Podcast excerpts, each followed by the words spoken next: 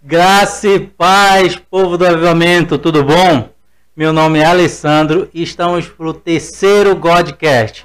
Hoje, uma atração, um convidado exclusivo e super especial. O pastor da rede da juventude da nossa igreja, John Santos.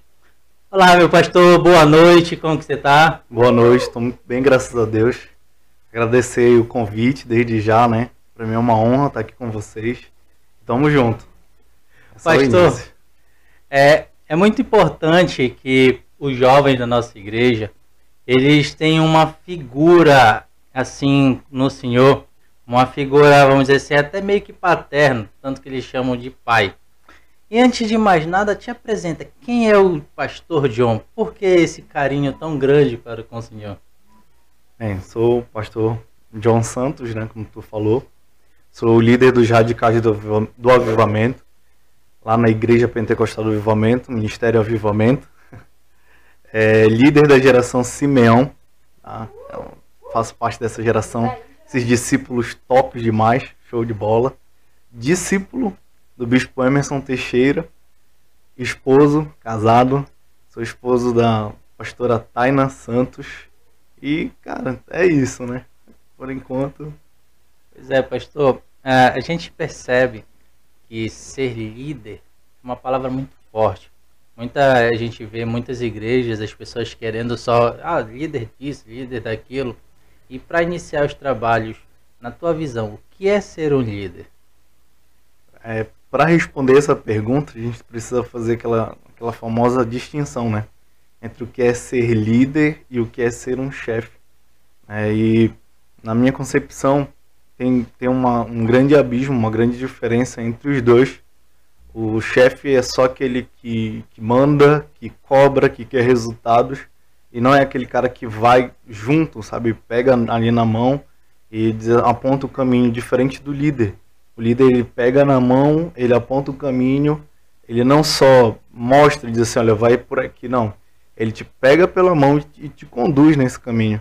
Então, para mim, o, o, líder é aquele que, que dá a direção, mas que, acima de tudo, segue contigo né, naquele, naquela direção, naquele caminho.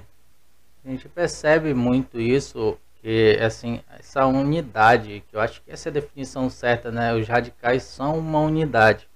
Isso. Hoje, talvez a gente não tenha milhares de jovens, mas os que a gente tem, eu acredito que a gente está formando novos líderes.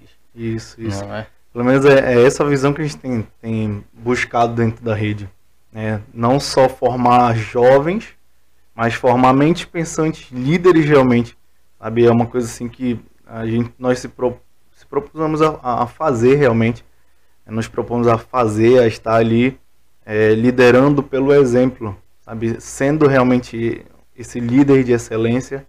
É uma coisa que a gente tem formado na equipe, na, na escola de líderes, nós não formamos simplesmente líderes. Essa semana, tá, semana passada, na verdade, estava dando aula e eu falei para eles: vocês estão aqui sendo formados líderes? E eles disseram assim: não. Eu disse: não, vocês não estão sendo formados líderes.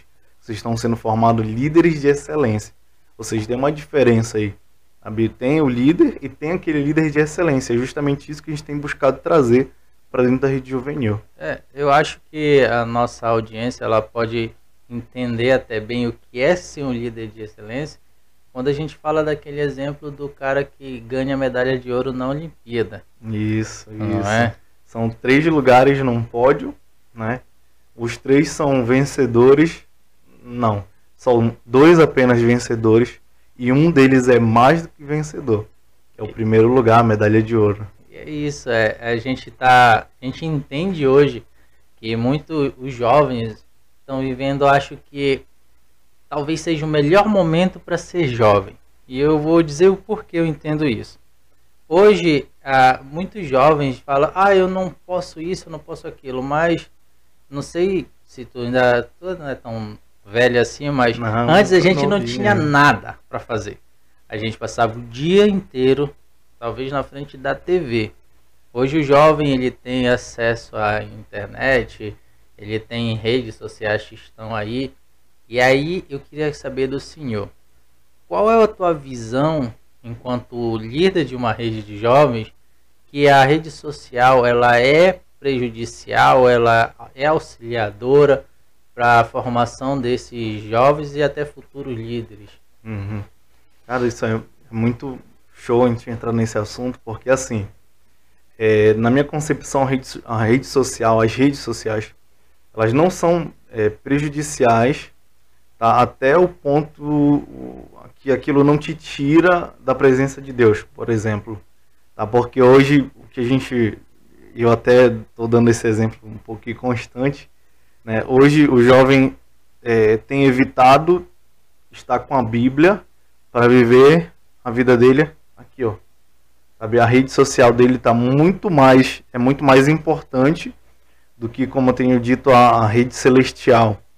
É, na minha concepção, a nossa rede social ela é uma, uma ferramenta muito boa para propagar a palavra, para propagar, o evangelho, sabe? É, é, é, não é prejudicial, só que quando isso te rouba um tempo precioso, um tempo que era para te ter com Deus, aí sim aí eu não concordo, entendeu? Aí sim diverge, porque o jovem tem, tem investido muito tempo na rede social, mas não se preocupa com como é que está a vida dele diante de Deus, não se preocupa como é que está o status dele lá no céu, sabe? Eu acredito que seja muito por isso que todo ano a gente entra no Facebook, ou melhor, Face no Book. Isso. Conta aí pra galera o que, que é o Face no Book. Na verdade, o Face no Book ele surgiu assim. Foi uma ideia que a gente tentou unir o útil ao agradável. É uma bela noite eu estava lá em casa conversando com a, com a Taina, com minha esposa, e eu disse, poxa, é, quero trazer para a galera lá, lá da igreja, para os jovens, um desafio de leitura da palavra. Só que é chato quando eu ouço, pelo menos na minha mente, no, no meu ouvido não soa muito bem é, quando tu ouve assim, vamos durante três meses ler a Bíblia. Eu sei que tem jovem de boa com isso, mas tem outros jovens que, poxa, aquilo entra na mente, ele ouve aquilo, dá, dá uma certa agonia. Então eu disse, vamos, vamos pegar algo mais jovem realmente, algo que seja mais na vibe deles. E a gente pensou em várias formas e eu, e eu cheguei a essa conclusão justamente com a, com a Taina do Facebook, né? Eu tava zapeando o celular, olhando o Facebook, e eu disse, cara, Facebook. Só que eu disse, não, não quero só o Facebook, eu quero que a galera fique com a Face, perdão, com a Face no book. Ou seja, com a Face no livro, com a Face na palavra. E aí surgiu né, o desafio Face no Book, que esse ano vai estar tá muito mais top, o ano de 2022, tá? a gente vai ter o projeto, vai continuar o desafio Face no Book, só que agora ele vai passar para um próximo nível, né? E a gente vai trazer aí o Face no Book, Face no Book Next Level. Tá? Inicialmente a galera estava lendo é, só os três, o, o, nos três primeiros meses do, do ano, o Novo Testamento, só que agora a galera vai ler o Novo Testamento e o, o Velho Testamento, o ano inteiro.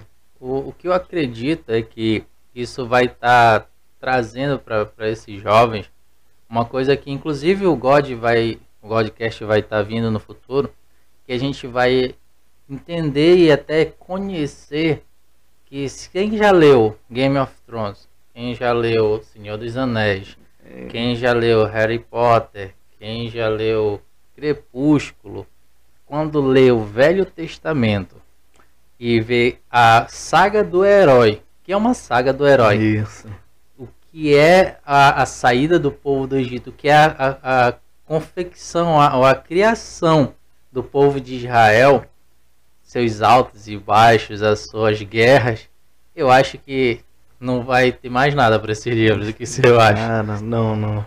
É uma coisa assim que a gente tem. É, continua sendo a mesma, a mesma leitura. O cara vai ler a Bíblia. É, só que a, a, nossa proposta é trazer algo realmente nessa vibe, sabe? O jovem sentir aquela emoção, aquela vontade. É, é fato, mano.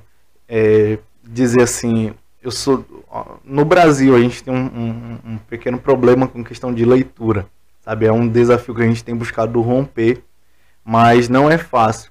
Então, para um jovem, quando diz assim, mano, vamos ler o Antigo Testamento cara, ele fica assim, ai, no Antigo Testamento. E eu sei da dificuldade dele, porque por várias vezes eu iniciei a leitura da palavra, a leitura da Bíblia, só que quando eu chegava ali em Levítico, Números, irmão, misericórdia, sabe? Eu, várias vezes eu parei, a, literalmente parei de ler quando eu chegava nesses livros, porque não é um livro é muito fácil, a, a leitura muito agradável, É chato. sabe? mano. É, a gente precisa, É sabe? chato. ho- Hoje, com a, a maturidade que a gente tem buscado adquirir, né? A gente olha assim, não, eu preciso disso aqui, mano, eu tenho que ler.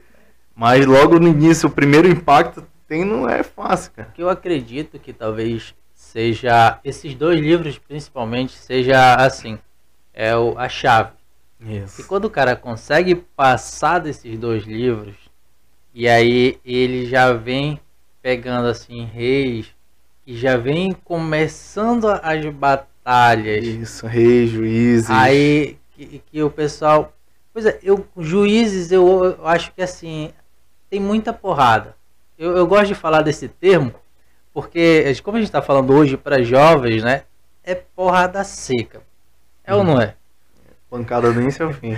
pois é o cara quando diz assim ele entra ele faz igual aquele do do irmão Hotel mata tudo Hum, isso, isso. Pois é. Mas o, eu acredito que assim, talvez o jovem ainda não conseguiu ler a Bíblia, não é? Porque ele ainda não entendeu o quão emocionante é esses livros. Isso. É uma coisa assim que a gente tem, tem se atentado, né, para esse tipo de situação. Vou te dar um exemplo. É, eu vi alguns, alguns relatos de, de pais lendo a Bíblia pro, pro filho como se contasse um, um livro, aqueles livros infantis, né, de, de, de, de, de história. Isso, obrigado, conta. Livro ali de, de história. E a criança fica assim, nossa, uau, é, pai, é isso, é isso, mãe, mesmo que aconteceu. E é, é isso. Então, se a gente pegar essa mesma ideia hoje, o jovem, e, e trazer isso, sabe, tu consegue ter uma leitura agradável, sabe, tu consegue ter a emoção se tu, passa- se tu começar a, a enxergar com essa ótica, com essa visão de, poxa, não é é uma história simplesmente, sabe, tá- é, não é um, um- um relato simplesmente, é a Bíblia, só que com essa visão mais é, é, se deixar imaginar, se deixar viajar um pouco. Essa, Então, eu acredito que seja assim, como a maioria dos jovens gosta de plot twist, que é aquela virada de contexto que alguém que era a mocinha passa a ser o traidor, o cara que era o traidor torna-se o herói. Quando o caboclo lê a, a Bíblia e entrar no texto mesmo, ele vai ver a reviravolta que é isso. E aí eu penso assim, enquanto membro da, de, uma, de uma igreja que me oferece a leitura da palavra com, com vamos dizer assim, com foco, acho que isso é um diferencial ainda mais para a constituição de jovens. Isso, e é uma boa sim, Alex. É porque tu não vai ter simplesmente. Uma coisa é quando tu tá só tu para ler a Bíblia, tá? Tu tem um ali. Tu estipula uma meta para ti. Durante esse ano eu vou ler a Bíblia, por exemplo. É fato que vai chegar dias que tu não vai querer ler. Sabe? É, é fato que vai chegar dias assim que tu vai ficar. "É, Meu Deus, só pela misericórdia realmente. Só que quando tu tem mais alguém empenhado no mesmo desafio, sabe, com essa mesma pegada, com essa mesma vibe, porque é isso que o Facebook traz. Sabe, eu, eu venho, são vários jovens, aí durante o o desafio Facebook, eles têm o dever de compartilhar durante o dia a- algum versículo ou algo que chamou a atenção deles dentro daquilo que eles, que eles viram. Então isso acaba incentivando a galera que começou e ali tá ali meio, "Ah, não, não vou conseguir e tal. Então quando tem é, várias pessoas envolvidas, sabe, te dá, te dá esse ânimo, te dá esse gás. Poxa, não é só eu, sabe? Uma coisa é quando tá só tu pra fazer aquilo, outra coisa é quando tem várias pessoas, sabe, te incentivando, dizendo não, cara, não desiste, vamos lá, porque na verdade o Facebook ele te traz isso, sabe? Todos os dias quando tu abre o grupo lá da, da rede, do, o grupo do WhatsApp da- do- dos radicais, a galera já tá postando, olha, porque hoje é, esse versículo falou comigo, eles começam a compartilhar e aquilo ali vai te dando ânimo, vai te dando gás. Sabe? Tu vê assim, cara, não é só eu que tô nessa vibe. Tem uma outra galera aí, então eu não vou parar por conta disso, sabe? E no final a gente tem aquele certificado e tal de conclusão e a galera já tá buscando, poxa, eu quero aquele prêmio, mano. É, é, às vezes a gente pensa assim, quando tem aquela chamada metanoia, aquela mudança de Isso. mente, eu acho que é o momento que a pessoa vai, que quando ele começa a ler a Bíblia, ele, cara, eu não tinha visto isso daqui. É semelhante à pergunta que eu faço para todo mundo. Qual momento da Bíblia Deus liberou o churrasco? Eu sempre faço essa pergunta. E porque assim, é, é, ninguém. A pessoa não para para pensar, né? Uhum. Que antes todo mundo era vegetariano. Hum. Quem liberou o churrasco foi Deus. E, e é assim. E eu louvo a Deus por causa disso.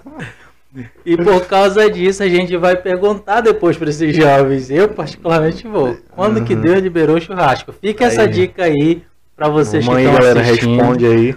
Quando Deus liberou o churrasco? então, pastor, enquanto eles estão pensando na resposta, fala pra gente mais um pouco dos projetos que os radicais têm, estão desempenhando, desenvolvendo, né? E planos de futuro dos radicais. Cara, falar assim, hoje nós somos uma, uma rede de jovens que realmente tem buscado não ser simplesmente uma rede de jovens qualquer, mas ser relevante, sabe? Fazer algo diferente, marcar a nossa geração realmente é uma coisa que nós declaramos todo final do culto. Nós estamos marcando o nosso tempo. Sabe? Nós somos radicais do avivamento. Sabe? É uma galera assim inconformada mesmo. Então, hoje o que a gente tem buscado é viver na íntegra os nossos propósitos. Hoje nós temos cinco, cinco propósitos. Acredito que o bispo tenha até compartilhado a respeito disso. Ele, ele, compartilhou? Sim, sim, mas sim. pode. Que é exaltar, alcançar, unir, conduzir e servir.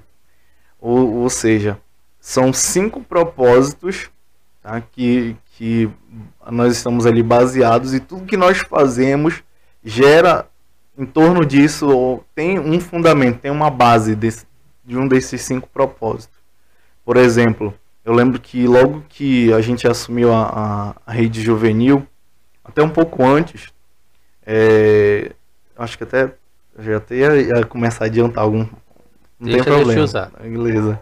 Quando o bispo levantou o projeto de, de pastores da rede juvenil, nós éramos 19 jovens que trabalhavam tá, é, em função da rede. O bispo fala, compartilhava assim, que algumas pessoas perguntavam ou queriam é, a rede juvenil para tomar conta, só que ele tinha na mente que a rede juvenil era uma pedra preciosa, assim como ainda é hoje. Tá? Hoje eu tenho buscado tratar essa pedra preciosa da melhor forma possível. Mas ele tinha essa, né, na mente dele que a rede vinha era uma pedra preciosa e que ele não poderia entregar na mão de qualquer um. Sabe? Ele não poderia dar para qualquer um cuidar. Então ele levantou um projeto com 19 é, jovens para começar é, realmente é, a, a, visão de pastoreio, de pastores com o coração realmente dentro da rede, começasse a nascer. Então, dentro daqueles 19, foram saindo alguns. Hoje nós, quase todos, né? Hoje nós somos seis tá, pastores. Minha esposa e eu estamos à frente hoje dessa equipe. É, e não, não, é, não é fácil, mas todos os dias nós temos buscado é, é, se aperfeiçoar. É uma constância. E nós temos projetos como, por exemplo, antes era tudo era, é, era esse, essa galera aí que estava à frente para fazer. Hoje, graças a Deus, a gente já pode compartilhar um pouco disso. Na, dentro da rede juvenil, eu queria um projeto de voluntários. É, voluntários que trabalhassem, é questão mesmo de, de zeladoria, de cuidar mesmo do tempo, organizar, porque antes era a gente que fazia esse trabalho. Só que chega um momento que precisa compartilhar um pouco dessa carga com alguém. Então nós iniciamos um projeto dentro da Rede Juvenil chamado RET, que são os radicais em treinamento. Essa galera fica, sabe, do início e bem antes mesmo do, de começar o culto até o final, organizando a parte logística, vendo se está tudo certo, se está tudo ok. E agora recentemente nós até eles subiram de nível, não são mais um, um, um simples projeto, hoje eles são um ministério, realmente um ministério de voluntários né, dentro da rede juvenil. E alguns projetos que nós temos desenvolvido também é, é a questão da Radical Story, tá, que era algo que eu tinha em mente já há um, há um tempo atrás, é, de não simplesmente falar de propósitos, mas ter lá a galera vestindo aquele propósito, sabe? Ter um material específico da rede. E hoje, graças a Deus, esses projetos eles têm saído do papel já têm começado a criar forma, criar, criar vida. Fora que tenho pensado aí futuramente na questão de projeto de evangelismo também, que é algo muito forte, a gente precisa trabalhar. Hoje nós estamos ali num lugar que as pessoas olham e dizem assim, cara, é, a, a, gente até compartilha que a gente é uma igreja grande dentro de um prédio pequeno. E muitas pessoas talvez olhem para aquele lugar ali e pensem, cara, como é que pode ter igreja aí dentro, né? Como é, é uma região de, de, de periferia que talvez muitas pessoas não queriam estar lá. Só que hoje a minha visão é diferente. Sabe, tem muitos jovens ali, pessoas que precisam ser alcançadas e que nós seremos a igreja que vai impactar aquele local e vai conquistar aquela geografia. Sabe, hoje o, a, eu lembro que uma vez um discípulo até compartilhava comigo, ele disse, pai, é, eu tirei um dia para vir de, de bike para a igreja e lá da esquina da, da rua até a igreja, eu não lembro quantos jovens ele chegou a conferir.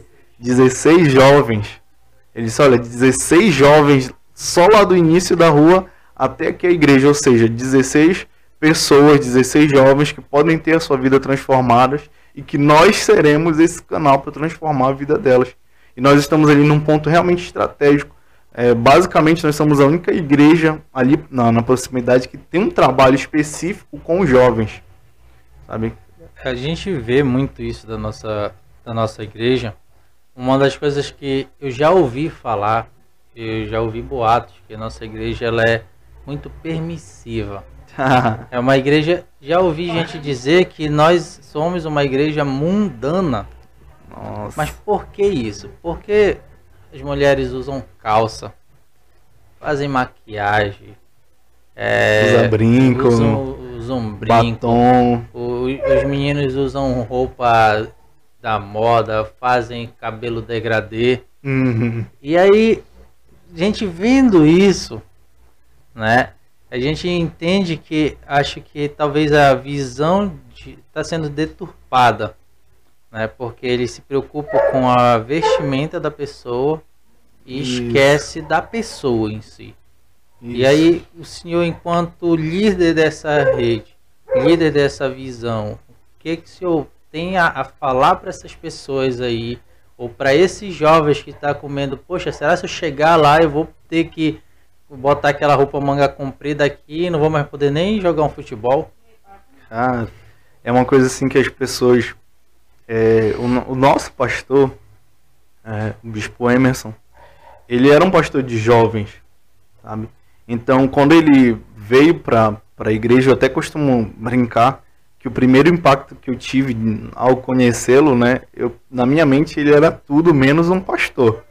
Né, porque eu estava acostumado com, com um pastor, um padrão de, de, de pastor, que, cara, é, o cara colocava um nível de santidade, uma forma de se portar, uma forma de se vestir, que eu ficava, nossa, cara, isso que é pastor. E quando eu cheguei, o primeiro contato que eu tive com o bispo, é, ele chegou, me puxou, abraçou e disse assim mesmo, e aí cara, quando é que tu vem aqui dar, um, dar uns slaps na cara do, do cão? É, e eu fiquei olhando assim para ele, cara, esse cara é tudo menos pastor. Sabe? Porque eu tinha uma visão uh, pré-concebida realmente do, do, do, que era ser um pastor e ele não se encaixava naquela forma. Ele não se encaixava naquela, naquela caixinha. E é uma coisa que ele compartilha muito conosco é ele é um pastor fora da caixinha. Hoje nós temos buscado ser isso, um pastor fora da caixinha. Nós não confundimos libertinagem com liberdade, tá? Nós somos libertos, nós somos livres em Cristo Jesus. Sabe, tudo que nós fazemos é com ordem e decência, sim. Só que isso não, essa ordem essa decência não me impede de gritar, essa ordem e essa decência não me impede de vestir uma calça rasgada, essa ordem e essa decência ela não me impede de pular, de me alegrar. Cara, o cara chega lá na, na, na rede hoje, no culto dos jovens, por exemplo, as luzes estão tudo apagadas, lá no altar tá tudo aceso, a parede do fundo é preta. O primeiro impacto que o cara tem é esse, pode ser tudo menos uma igreja, mas não, nós somos igreja. Nós, nós entendemos que não é a parede que vai salvar alguém, não é o que a pessoa veste que vai salvar ela, não é o fato dela deixar de ir futebol ou fazer vai salvar ela. É fato que tem algumas, algumas coisas que, poxa, o cara precisa, com o tempo, é uma coisa assim que não é imposto. Mas é, com o tempo a pessoa vai perceber, poxa, eu preciso mudar isso daqui. Tá? Eu, eu cheguei num, num padrão, eu vim de uma forma, só que eu, eu preciso mudar isso. Eu estou sentindo, não precisa ninguém me dizer basicamente isso. Eu estou sentindo que precisa mudar. E a pessoa decide mudar por conta própria. Não que seja algo assim que seja imposto. Sabe, a minha visão, eu sempre digo que eu não sou jovem.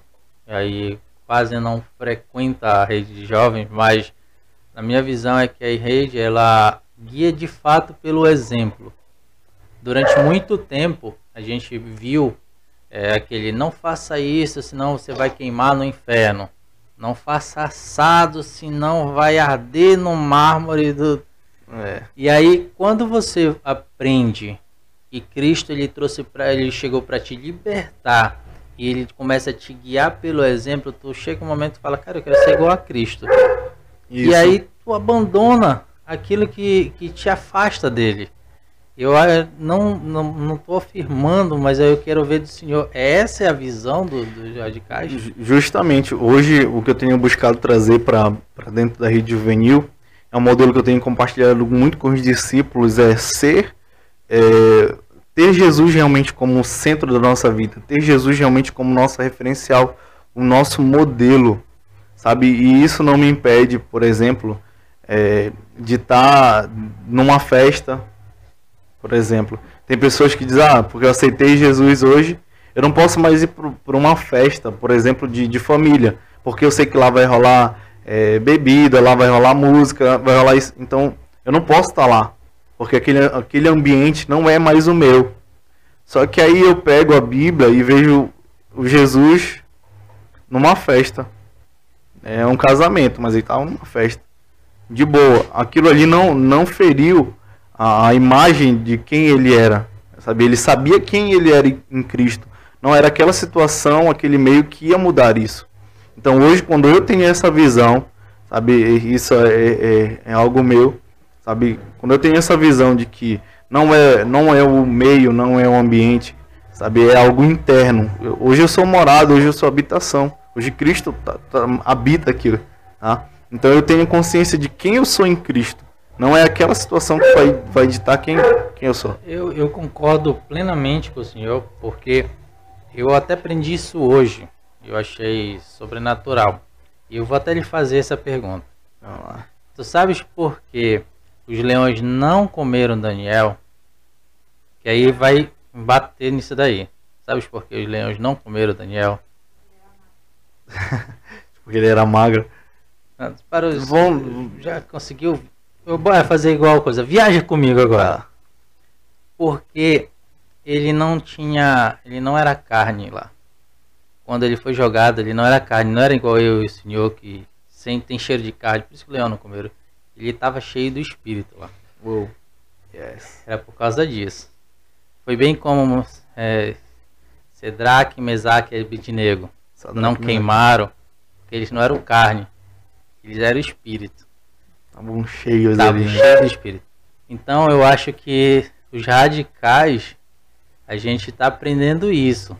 A gente está aprendendo a não ser carne. A gente está aprendendo a viver cheio. É, é, nós estamos buscando ser uma geração que não é modelada pelo mundo, mas que modela o mundo. Sabe, tem uma diferença aí. Eu não, eu não estou sendo modelado pelo mundo, eu estou modelando ele. E mesmo porque também, não sei se o senhor concorda comigo, como que a gente vai levar a palavra de Deus se a gente não quer estar tá onde Deus ainda não chegou? Yes. Né? Cara quer, às vezes o cara quer dizer, ah, eu quero, eu prego, eu sou isso, aquilo outro, mas só quer pregar na igreja. É, eu quero, eu quero conquistar. Senhor, me envia a África. É uma coisa que eu falo muito, cara.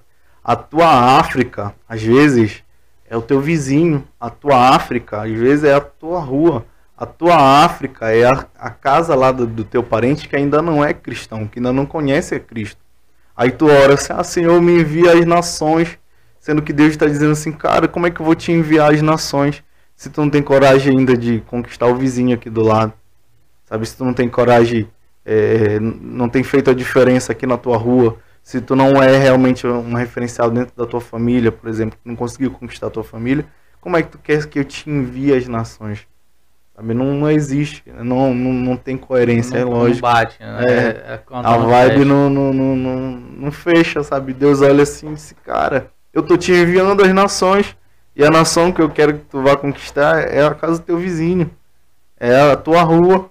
É essa geografia que eu quero. Às vezes parece que, que eles não querem mais estar, estar fazendo a diferença para, vamos dizer, para parente, que parente conhece como ele era. Isso. E aí eu acho que eles vão até de contra o que está escrito, que é teu passado é jogado no mar do esquecimento. Isso. E aí uma vez tu falaste algo que eu achei sensacional. É que o problema é que a juventude está querendo ser tudo pescador, não é? Isso, isso é uma coisa que eu falo, falo muito, cara, a respeito disso. Essa juventude tem sido uma juventude de pescadores, cara. Sabe? Deus pega os pecados, lança no mar do esquecimento, só que a galera senta lá na beira e fica com a vara ali pescando, sabe? Aqueles, pescados, aqueles pecados que já, Deus já lançou no mar do esquecimento. Sabe? Deus já lançou, cara, tá, tá lá. E é uma coisa assim que é, que é muito forte. É, eu sei, eu sei da, da, dificuldade que é. Hoje eu sou, sou pastor, tá? mas eu sei da dificuldade que é ser, esse, ser um pastor, por exemplo, dentro da minha casa, para minha família. Eu sei que o quanto é difícil, não só para eles aceitarem isso, mas para mim também aceitar isso, para eu me posicionar em relação a isso. Eu sei o quanto é difícil. Sabe? Tem, tem, até hoje, tem situações assim que eu, eu fico olhando e disse, cara, eu preciso me posicionar aqui. Sabe? Eu sou, eu sou pastor. Eu não sou mais simplesmente é, é o sobrinho, eu não sou mais simplesmente o, o, primo, agora eu sou pastor. Sabe? Eu tenho que me posicionar em relação a isso. Mas é, tem essa dificuldade, sabe? Porque sempre bate na mente do, do jovem, bate na minha mente também. Cara, ele, ele conhece o meu passado, ele sabe quem eu sou. Não, mas hoje tem que mostrar que eu e você somos nova criatura, sabe? Somos outra pessoa.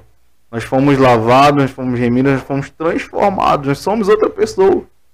Sabe? E tem essa dificuldade, não somente por parte de, de parentes, mas por parte nossa. Mas por conta que nós não entendemos isso ainda. É porque às vezes o que, que eu enxergo é que o jovem ele tem medo da mocidade dele. É, ah. é, tipo assim, ele, ah, eu sou muito novo para falar pro meu tio do Cristo que eu conheci lá na, numa rede cheia de, de galera pulando.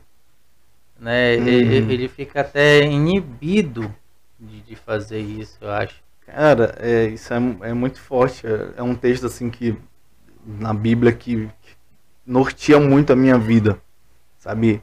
É, eu lembro que quando veio essa unção pastoral foi o versículo assim chave que virou na, na minha cabeça, virou a minha realmente virou a minha vida do avesso, sabe que é, que se encontra lá em 1 Timóteo 4:12, sabe é um, um versículo muito forte. Ninguém despreze, sabe, pelo fato de você ser jovem, mas vai lá e seja o exemplo dos fiéis, tá? Seja o exemplo no que? Na palavra, no procedimento, no amor, na fé. Então é, é uma coisa que, que é muito desafiadora, mas nós, perdão, mas nós precisamos ser, sabe, ser o exemplo, ser o referencial, sabe? Nós conhecemos, que conhecemos a Cristo, precisamos fazer o, o Timóteo que estava talvez em, em uma, enfrentando essa mesma crise, sabe? Timóteo estava ali, meu Deus, e agora como é que eu vou fazer? E Paulo vai lá e dá um sacode nele e diz assim, Ei, Timóteo, que ninguém te despreze pelo fato de ser jovem. Vai lá e seja você o referencial, seja você o exemplo. Então, até falando para os jovens que estão aí nos ouvindo, cara, seja você o exemplo, seja você o referencial dentro da sua casa, dentro da sua família, sabe? Porque o Senhor te chamou para isso. A, a, a, mesma coisa que Paulo fala a Timóteo, o Senhor fala para gente ainda hoje, para essa geração, sabe? Porque eu também faço parte dessa geração. Não sou tão velho assim, não. Tenho 26 anos, né, amor? É, 26 anos. Só que o problema de cabeça já está é. começando a já tá começando a bater. É. é. Sabe? E nós temos que ser esse referencial. Nós temos que ser o modelo. Assim como Paulo olha para Timóteo e eu acredito que depois desse momento Timóteo fica ali incendiado por essa palavra, assim mesmo essa palavra tem que ardendo dentro dos nossos corações. Nós precisamos ainda ser incendiados por essa palavra. Nós somos referencial, nós somos o modelo. Eu acho que o que falta muito é isso, é a pessoa ter e se identificar e, e ter e perder esse medo, né? Porque eu entendo que, que, pode sofrer algum tipo de represália ou então algum comentário maldoso, porque assim, eu sempre digo, converso muito com meu discipulador, e eu falo, a igreja só cresce pelos jovens. Dificilmente se vai se converter uma pessoa de 50 anos que já está vivido. Ele vai para a igreja se ele já foi cristão. Uhum. Mas a igreja ela, ela cresce, ela expande a partir dos jovens. Então acho que se essa base não for bem orientada, a igreja morre. Não é? Isso. Não, eu te digo assim, não só hoje a, a igreja em si, mas a, a todos os setores hoje, tá? até o que a gente chama de seculares, né? Precisam, perdão, dessa, dessa base forte, dessa juventude forte. Porque hoje que a gente, o, o grande trabalho tem sido feito na vida dos jovens. Porque se eu gero, se eu gero é, jovens e adolescentes, sabe, com, com crises existenciais, eu gero uma nação é, em crise. Então o inimigo sabe disso, ele tem trabalhado muito forte. E hoje o, o Jade Castro tem, tem buscado trazer esse, esse diferencial. Sabe? Hoje a nossa proposta para a rede tem sido essa.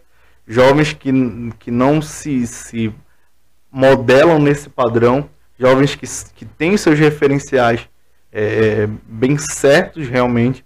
Sabe? O nosso referencial hoje maior é Jesus, o nosso referencial é, é o nosso pastor, é o nosso discipulador, ou seja, pessoas, homens e mulheres que Deus tem colocado sobre a nossa vida. Olha, eu assisti, eu acho que uns 5, 6 anos atrás, nem, nem sei ao certo isso, tem um filme do Jet Li que usa uma frase icônica para mim, que é pegue os jovens e as possibilidades são infinitas. Oh. E aí eu vejo muito isso hoje. Tanto que o inimigo ele vai, ele busca fragilizar essa mente. E a palavra de Deus fala que o jovem é como flecha na mão do arqueiro. A gente tem que direcionar.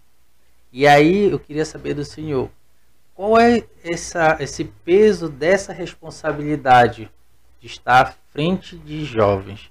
Assim, como é que tu te sente sobre esse peso? Cara, é, é muito desafiador, sabe? Dá um, é um medo constante.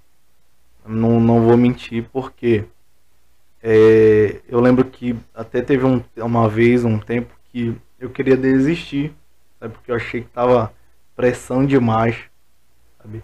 E eu lembro do meu discipulador olhar para mim e dizer assim: desistir do que, cara? Se ainda nem começou. E hoje isso faz sentido para mim. Se naquele tempo eu tivesse desistido, cara, eu, tanta coisa que a gente já viveu e eu sei que ainda é só o começo, é só o, o início, sabe? Mas não, é algo que não é fácil.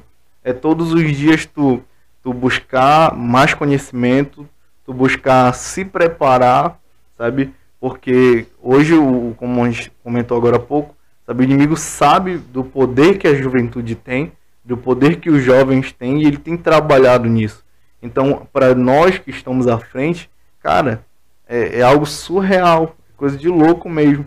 Sabe, tem vezes que eu choro, sabe, paro, penso, cara, eu não vou conseguir, eu acho que, que eu não, não sou capaz. Só que depois eu, eu entendo que Deus me chamou, se Deus me escolheu, é porque eu sou capaz, é porque eu posso. Sabe, é uma coisa assim que eu até tenho falado há algum tempo. Deus não, Deus chama pessoas para ser especialistas em muitas coisas, mas eles não, não nos chamam para ser especialista em desculpas. Sabe, Moisés, quando Deus chama ele para ser libertador, ele vai com desculpa para cima de, de Deus. Dizendo, ah, Deus, eu sou meio gaguinho, né? Tem a língua, língua presa, tem a língua pesada e tal. É, e Deus olha para ele assim, cara, eu sei que tu é capaz. Moisés foi criado num, no palácio lá de, de Faraó, tinha toda a capacidade de conhecer a terra, conhecer o povo. Então Deus sabia que ele era capaz. Então, da mesma forma, quando Deus nos chama, Ele sabe que nós somos capazes. Ele sabe que nós podemos sim. Sabe? Só que muitas das vezes nós não entendemos isso. Eu te falo por mim mesmo. Eu não, entendi, não entendia isso. E até hoje, é, de vez em quando bate essa bad ainda. Sabe? Essa vibe dizendo assim, ah, eu quero, não vou conseguir. Então eu vou parar. Só que todas as vezes que eu penso nisso, só vem a, a, a palavra, essa frase do bispo na minha mente desistir do que se ainda nem começou? É, eu acho que é assim, essa chave vira quando a gente entende o seguinte: ficar onde a gente está, a gente está na média. Logo, a gente é medíocre. Se a gente for para baixo, vai ter pressão. Tu já mergulhou? Yes. Vai dando pressão. Só que quanto mais baixo tu vai, maior a pressão e mais escuro fica. Agora, se tu for para cima, também tem pressão, só que tu vê tudo a tua vista ou a tua visão se amplia. Eu acho que é isso que a gente tem que formar para jovens. Ensinar eles que tu vai subir, vai ter pressão, mas a tua visão vai ampliar. Isso. Eu acho que ampliar a visão de jovens está sendo o trabalho dos radicais. E quando eu penso assim, qual é o teu principal ponto que tu pensas assim? Eu preciso que os jovens entendam isso. Tem algo assim pontual que tu consiga dizer? Essa é a definição. Eu quero que os jovens entendam isso. Cara, se, se eu for. Se a gente fosse botar assim num, num ponto realmente. É, é que eu, eu queria que os jovens entendessem a, a chamada de, de Cristo realmente. Sabe? O que Cristo. A missão que Cristo deixou pra gente. Que quando eu entendo essa missão, eu entendo o que Cristo realmente deixou pra gente, é, eu não, não procuro prazer em outra coisa, não, não procuro fazer algo que fuja aquilo ali. Hoje nós temos um chamado, nós somos comissionados a ir a pregar o evangelho, nós, nós é, a consolidar essa galera, transformar eles discípulos, em passar essa mesma visão a eles, sabe? Desde quando nós assumimos a, a rede juvenil, é, a minha visão tem sido essa, uma visão de, de crescimento, sabe? Só que um crescimento com qualidade. Ou seja, um, eu quero sim que, a igreja, que, os, que os radicais cresçam muito, mas uma coisa que eu oro é que eles não percam o princípio da palavra, o princípio que é Cristo. Sabe? Eu quero que o foco deles estejam em Cristo, no, na chamada dele, naquilo que ele realmente colocou para nossa vida. Hoje nós entendemos. Eu, eu fui ganho e o meu papel é ganhar outras pessoas. Sabe? Realmente é mudar a vida delas através da palavra. É assim, quando você fala em mudar, mudar a vida, eu queria que senhor explicasse, até fosse para as pessoas, quando foi que o senhor recebeu essa mudança de vida de fato? Porque assim, poxa, hoje eu sou um pastor e eu tenho responsabilidade. Porque eu sei que o senhor recebeu a missão antes de ter virado aqui na cabecinha. Uhum. E eu queria que o senhor explicasse, pessoal, olha, esse momento foi que é, mudou. É, foi foi um, um, um conjunto, né? Algo que começou há muito tempo atrás, de palavras que foram semeadas na, na minha vida.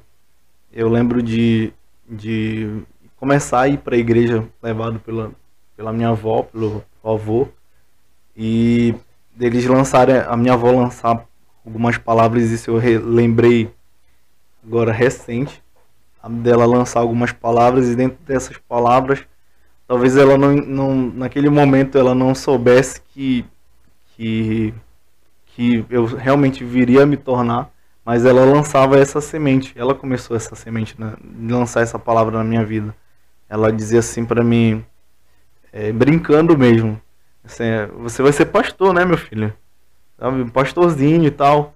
E aquela palavra começou a reverberar realmente, ficou ali. A semente foi lançada, ficou no meu subconsciente. E foi um, um, um o início realmente de, de tudo de tudo isso. É, começou lá, depois passou um tempo e eu vi a necessidade realmente. Eu estava dentro de um ministério, de uma igreja, e eu senti a necessidade de, cara, quero algo mais, sabe? Quero, quero fazer algo mais para Deus. E onde eu estava, não, eu não podia, sabe? Eu não, não tinha isso. E foi quando eu decidi sair desse ministério, sabe? Através de, de realmente. Hoje eu vejo que é Deus na direção da, dessa situação.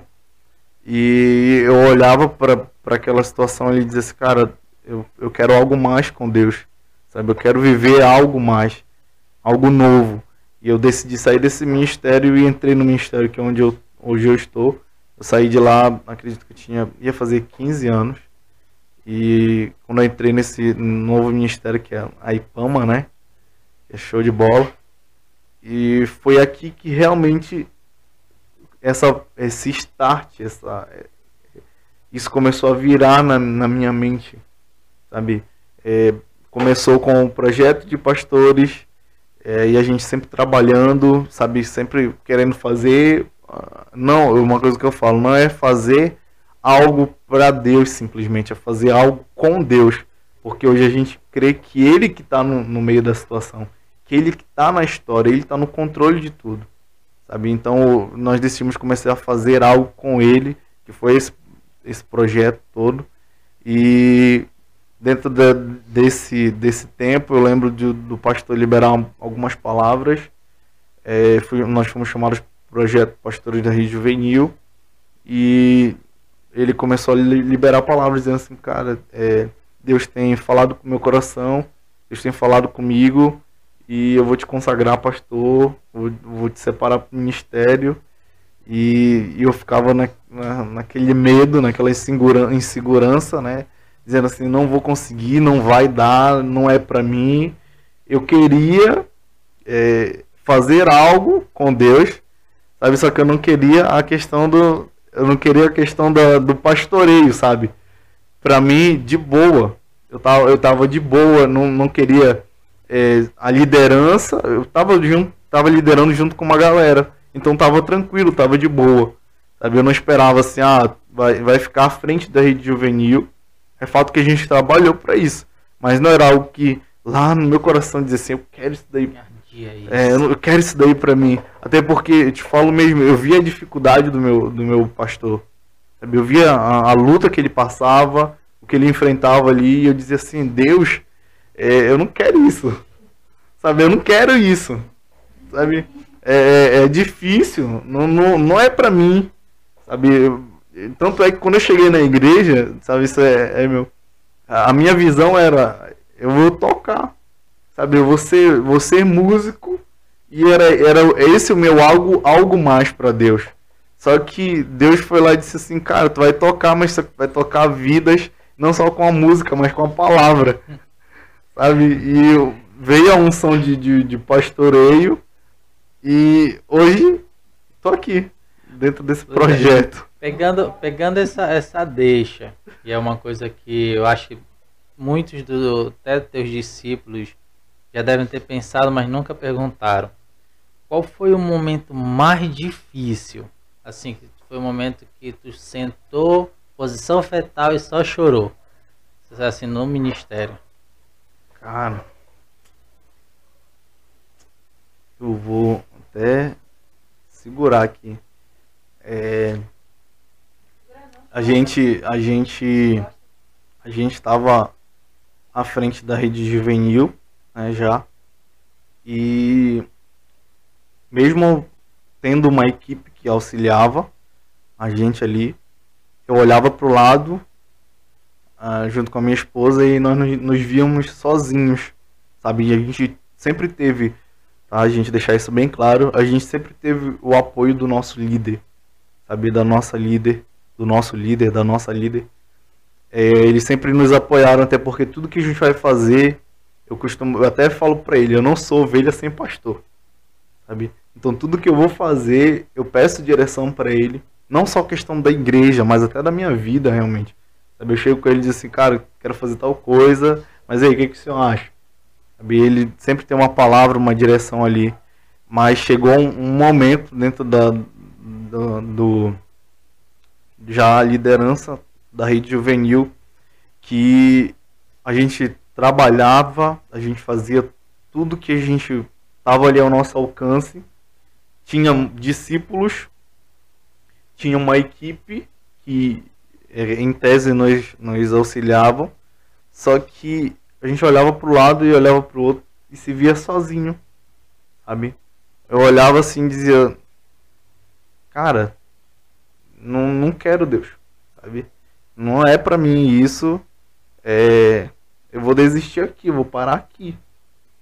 É, chega um, um, momento que a gente abre mão da, da, nossa, da nossa vontade realmente, tá?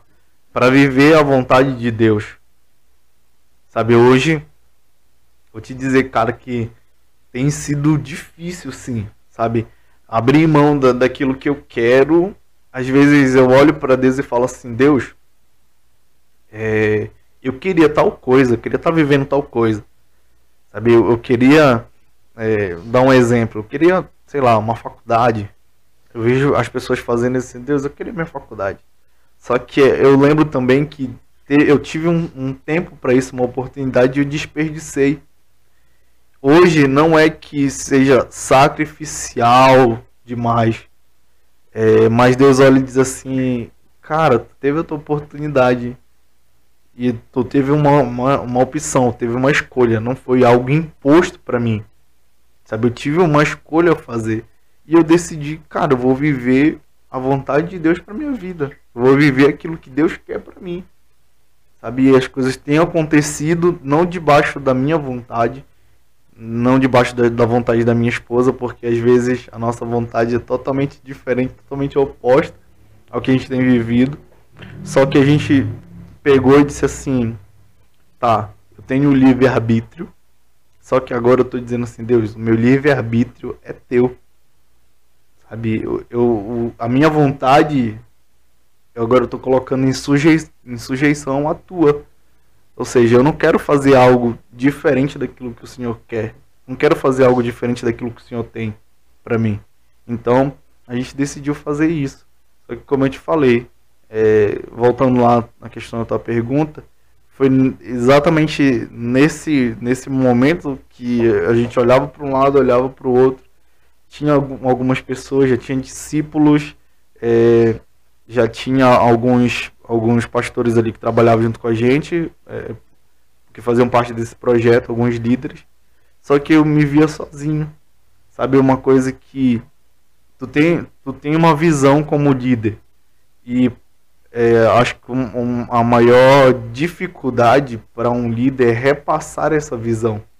Sabe? Porque eu posso olhar, por exemplo, para o que está aqui em cima da mesa de um ângulo, de uma posição, de uma percepção, ter uma percepção disso, e eu tentar passar isso para ti, só que tu não está vendo pelo mesmo ângulo. Então vai ficar difícil de tu entender isso, de tu assimilar essa informação que eu estou te passando. Então era justamente isso que, que a gente passava sabe? É, eu, eu via a rede juvenil de uma forma e eu tentava passar aquilo ali, só que as pessoas não estavam vendo pela mesmo, pelo mesmo ângulo, sabe? Não tinham a mesma visão ali. Cara, isso foi um momento assim, que, que mais me cortava, sabe? Até hoje deu até uma engasgada aqui, sabe? Eu tô segurando porque até, até hoje ainda tem essa dificuldade. Hoje graças a Deus, os discípulos e alguns líderes já têm entendido isso, sabe? Só que ainda é difícil, sabe? Uma coisa que a gente entende no modelo de Jesus. Controlar 120 pessoas, é, 200 pessoas, era difícil. Então ele pegou e disse assim, cara, eu vou fazer um trabalho mais direcionado, eu vou pegar 12 pessoas e eu vou trabalhar com elas aqui, sabe? Eu vou trabalhar elas para elas gerarem, para elas cuidarem, sabe? Então, é, hoje é o trabalho que a gente tem tentado desenvolver, tem buscado desenvolver, sabe? Trabalhar discípulos, trabalhar algumas pessoas que, que, que estão ali com, com a gente, queiram, para essas pessoas trabalharem, outros discípulos e assim o projeto seguir. Porque sozinho, irmão, não vai. Sozinho não flui. Então, eu aprendi isso também com o nosso discipulador. Tu disse o pior momento, agora diz três dos melhores momentos. Porque ah, o lado positivo sempre tem que ser hum. maior do que o negativo. Três, três momentos. É... O primeiro, vou colocar assim, é quando eu vi que o projeto que a gente tinha começado a, a desenvolver, a visão que a gente tinha eh, colocado, é, já tinham pessoas compartilhando disso. Sabe? Hoje eu tenho discípulos que eles olham e dizem assim, aonde eles me chamam de pai, eles dizem assim, aonde o Senhor tiver, eu, eu vou estar porque eu sei que Deus é com o Senhor. Então isso, cara, para nós que somos, somos líderes, é muito forte isso, muito importante na caminhada. Sabe, ter alguém que compartilhe da mesma visão, tem a mesma pegada que, que você. Então esse foi o, o, o primeiro momento, conseguir passar essa mesma visão. E tem sido um processo. É fato que tem um, um, um ou outro ali que, que ainda foge disso aí, normal, mano. Mas quando tu vê que o, o trabalho que tu tem desenvolvido tem gerado um, um fruto, tá? É, é, surreal. Um outro momento foi, foi o momento que eu cheguei a, a, Eu lembro do bispo compartilhar que o pastor nasceria dentro da rede juvenil. E o, o, o um momento para mim que foi um divisor de águas foi quando ele confiou, confiou na minha mão esse rebanho. É.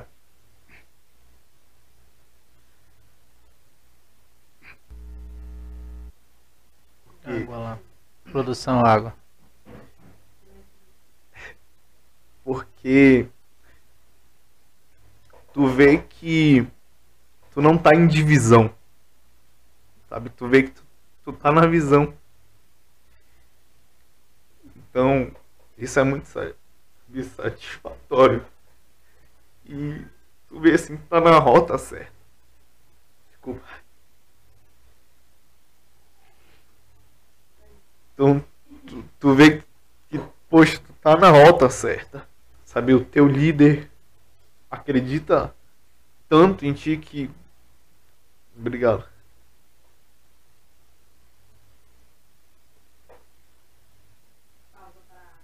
É, amigo eu, eu acredito o seguinte: é muito melhor quando o choro vem de um momento feliz do que se viesse naquela pergunta, sabe? É.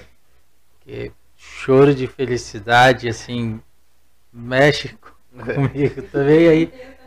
Difícil ver.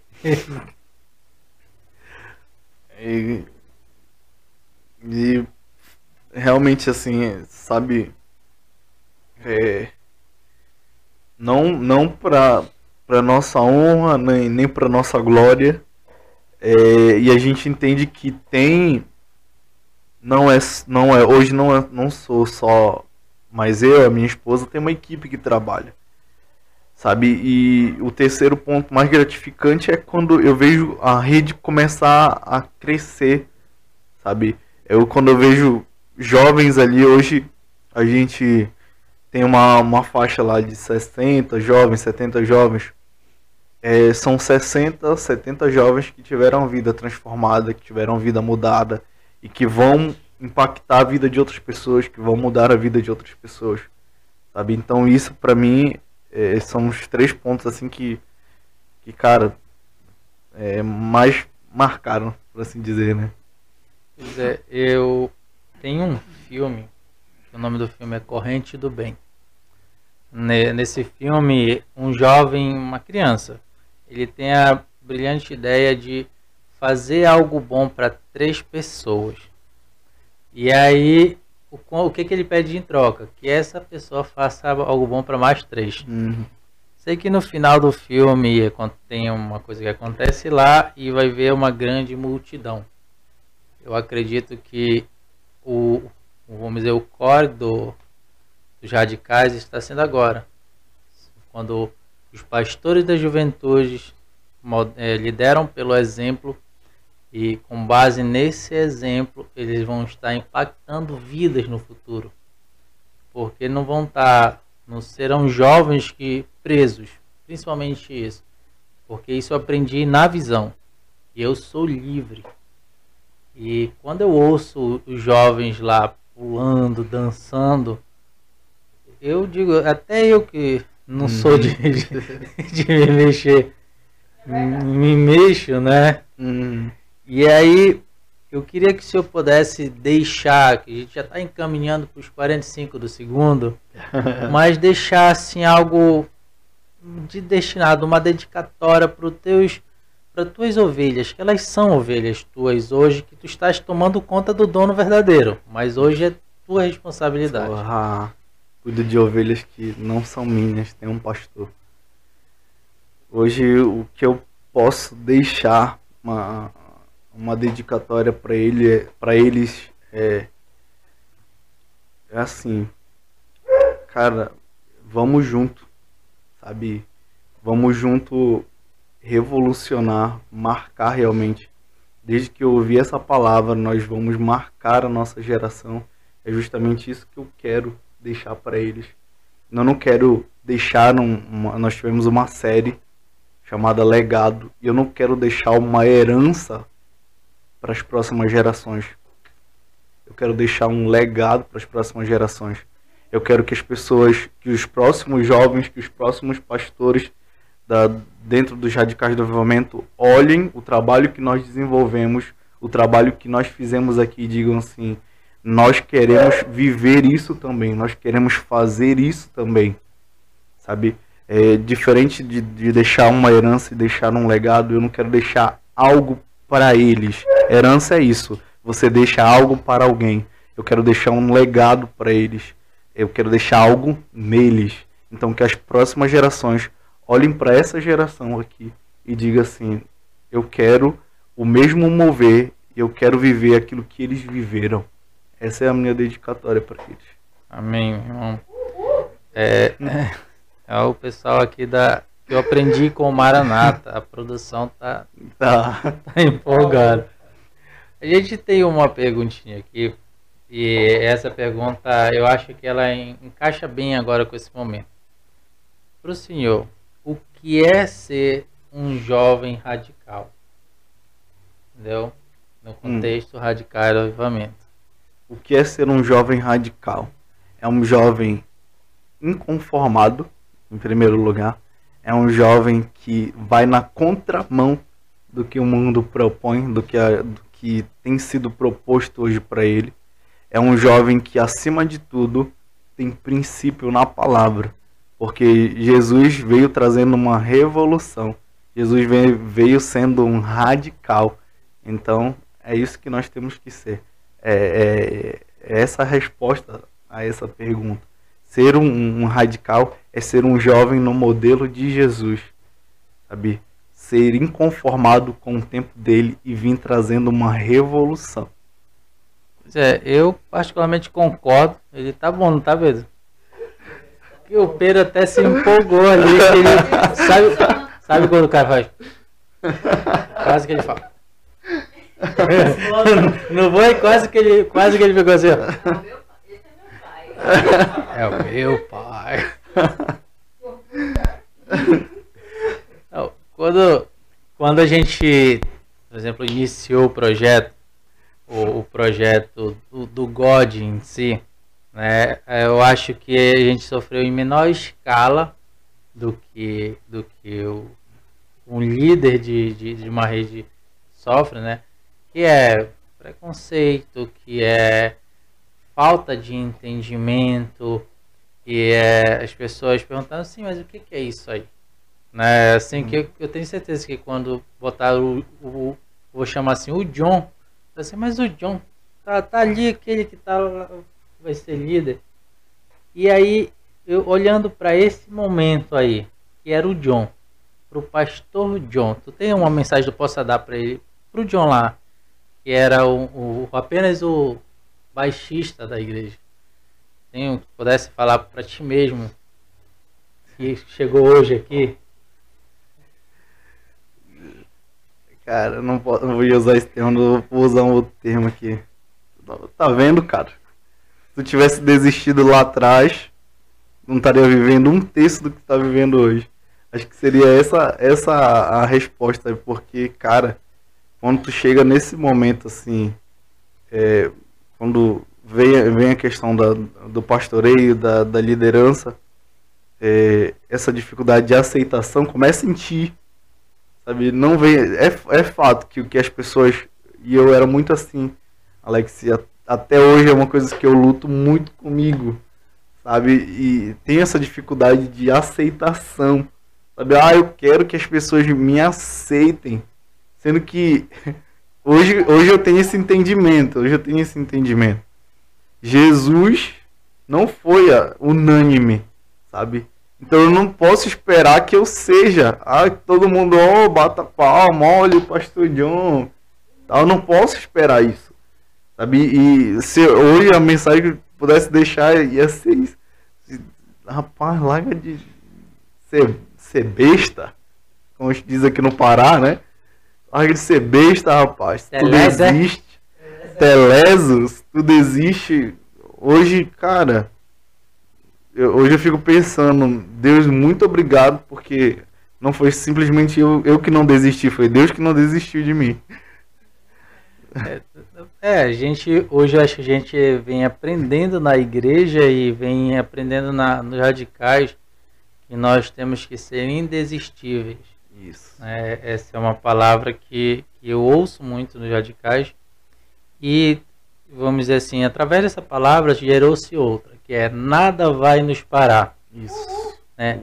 E consegue definir para os jovens o que é que significa nada vai nos parar. Quando, quando a gente começou essa.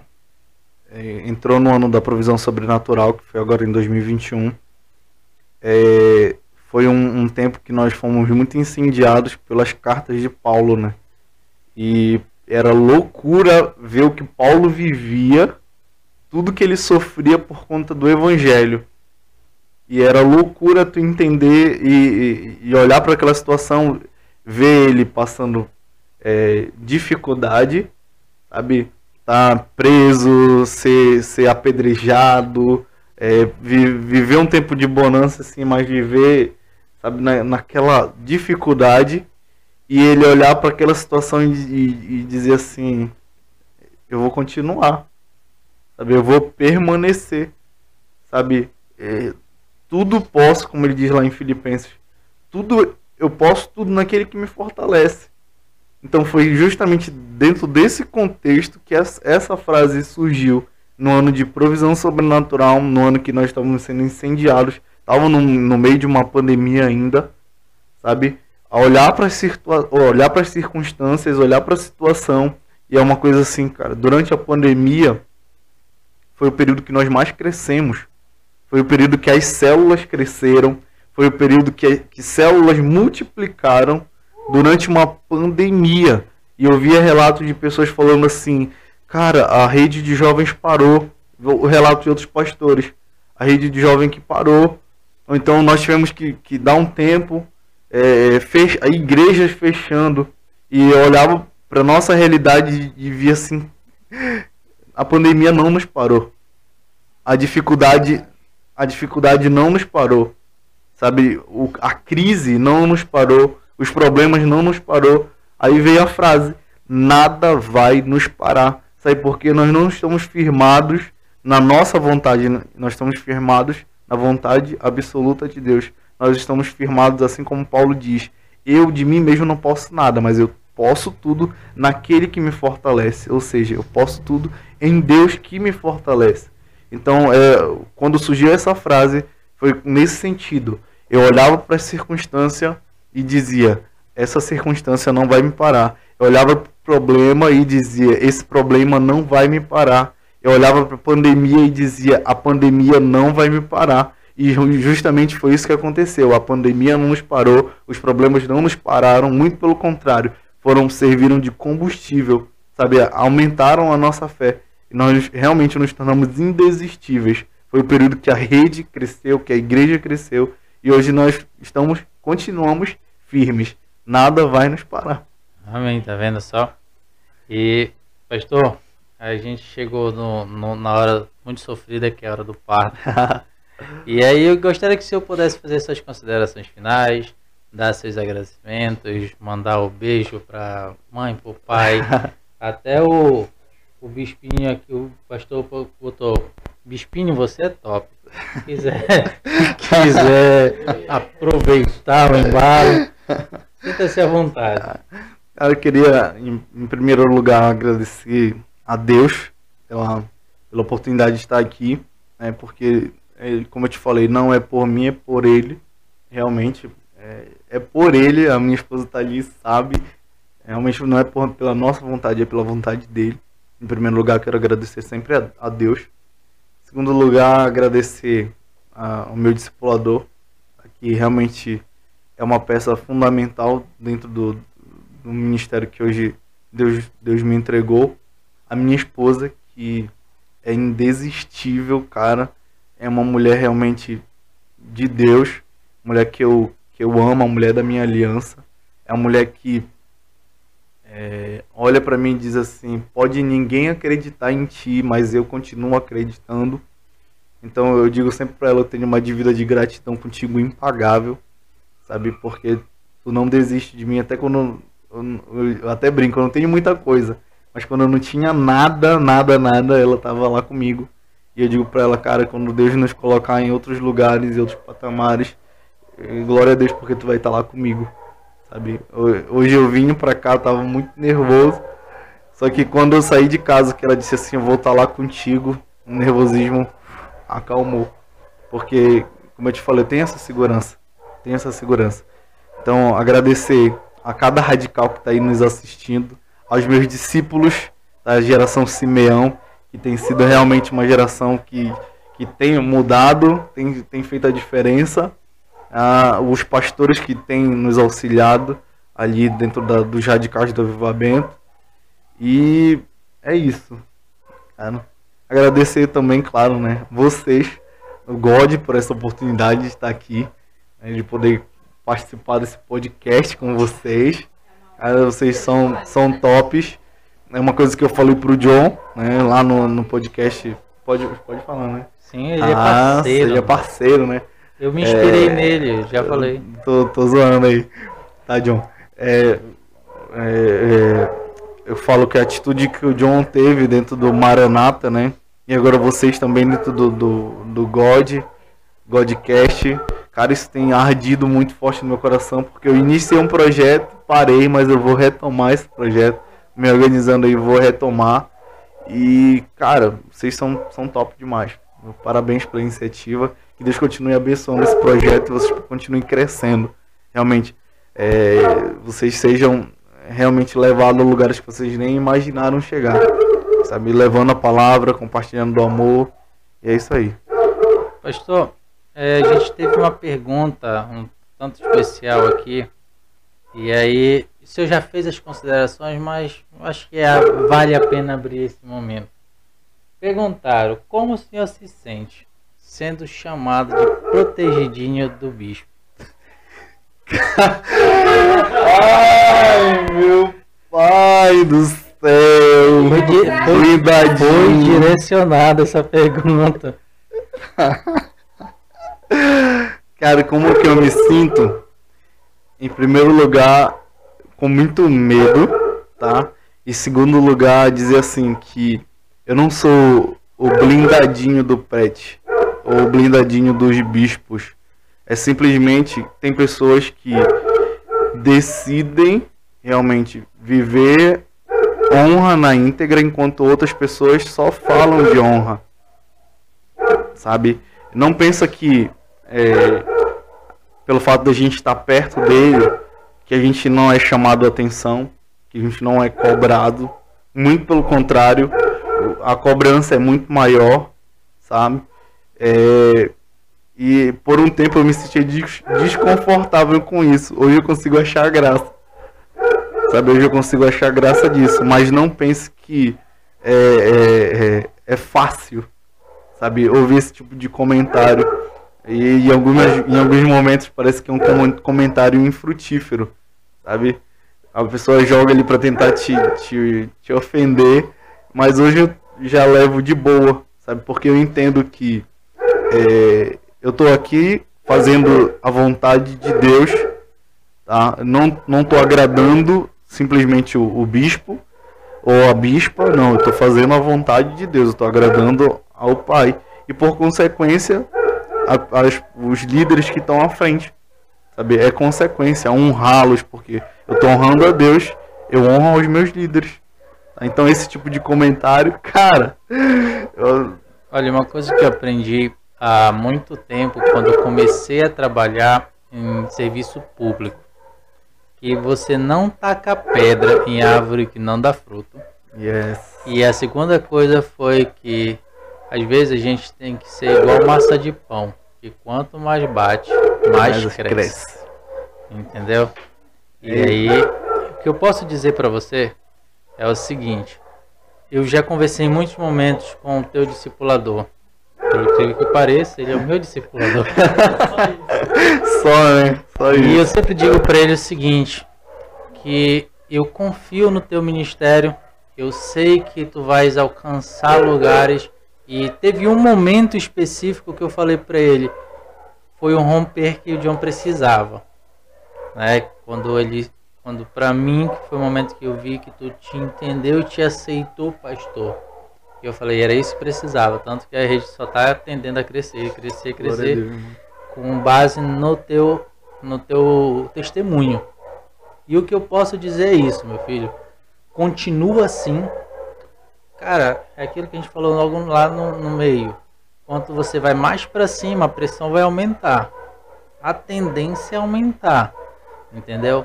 Só que aí pensa comigo.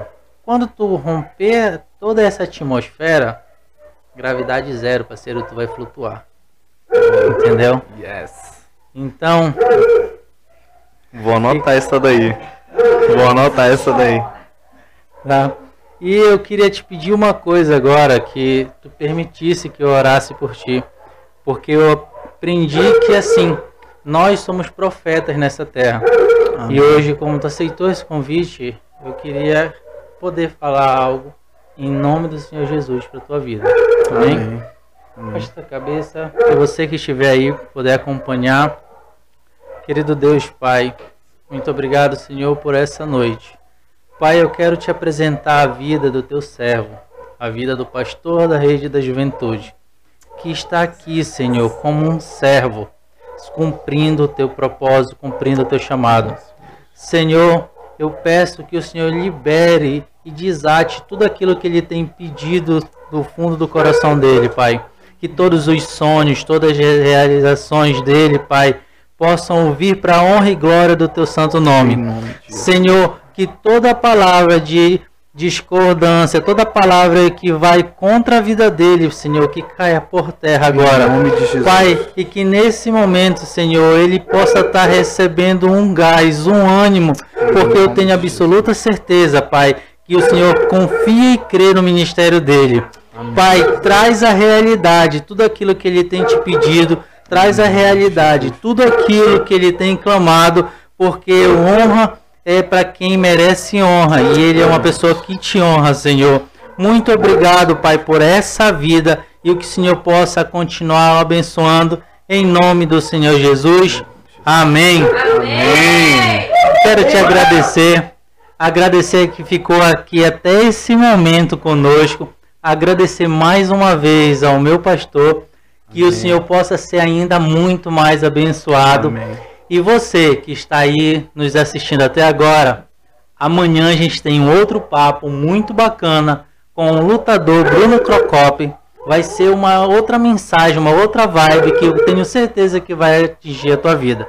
Fica com Deus e até a próxima.